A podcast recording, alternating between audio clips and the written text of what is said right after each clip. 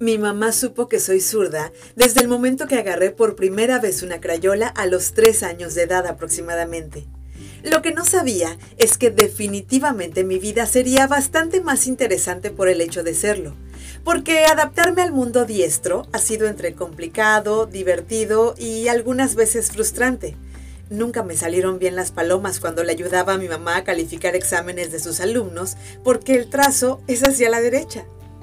Vivimos en un mundo mayoritariamente diestro, porque únicamente el 12% de la población mundial es zurda, y en México, las personas que usamos más el lado izquierdo de nuestro cuerpo apenas alcanzamos el 2.5%.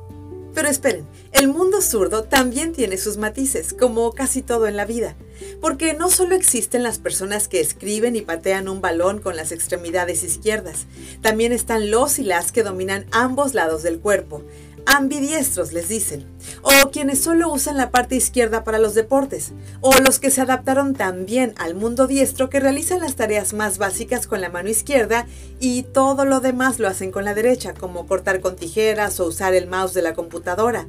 O quienes son netamente zurdos, como un primo mío que hasta tuvo que adaptar la puerta de su refrigerador para poder abrirla con la mano izquierda.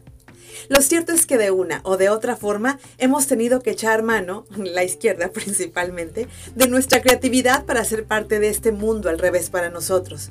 Porque los zurdos y zurdas no me dejarán mentir cuando digo que escribir en un cuaderno con espiral o peor aún en una carpeta con arillos es una verdadera odisea. Y ni qué decir de los pupitres que hace algunos años eran pensados para diestros. Finalmente alguien se tomó la consideración de diseñar algunos para zurdos que resultaron igual o más incómodos.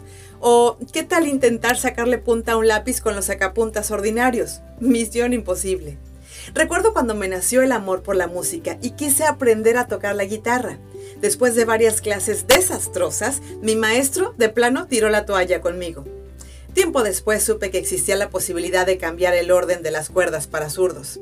No podemos dejar de mencionar algunos de los mitos que envuelven a las personas que tienen el hemisferio derecho más desarrollado. Por ejemplo, hace muchos años, muchos afortunadamente, se pensaba que teníamos algo de diabólico o malvado.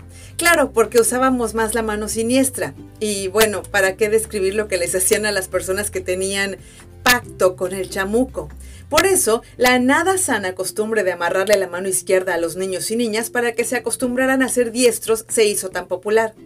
Afortunadamente, esa loca idea ya está fuera de circulación. También se pensaba que la esperanza de vida de los zurdos era más corta, pero esta idea se ha descartado al comparar las estadísticas actuales que demuestran que no hay ninguna razón para mantener esa afirmación actualmente porque hay un montón de zurdos y zurdas de edad avanzada vivitos y coleando.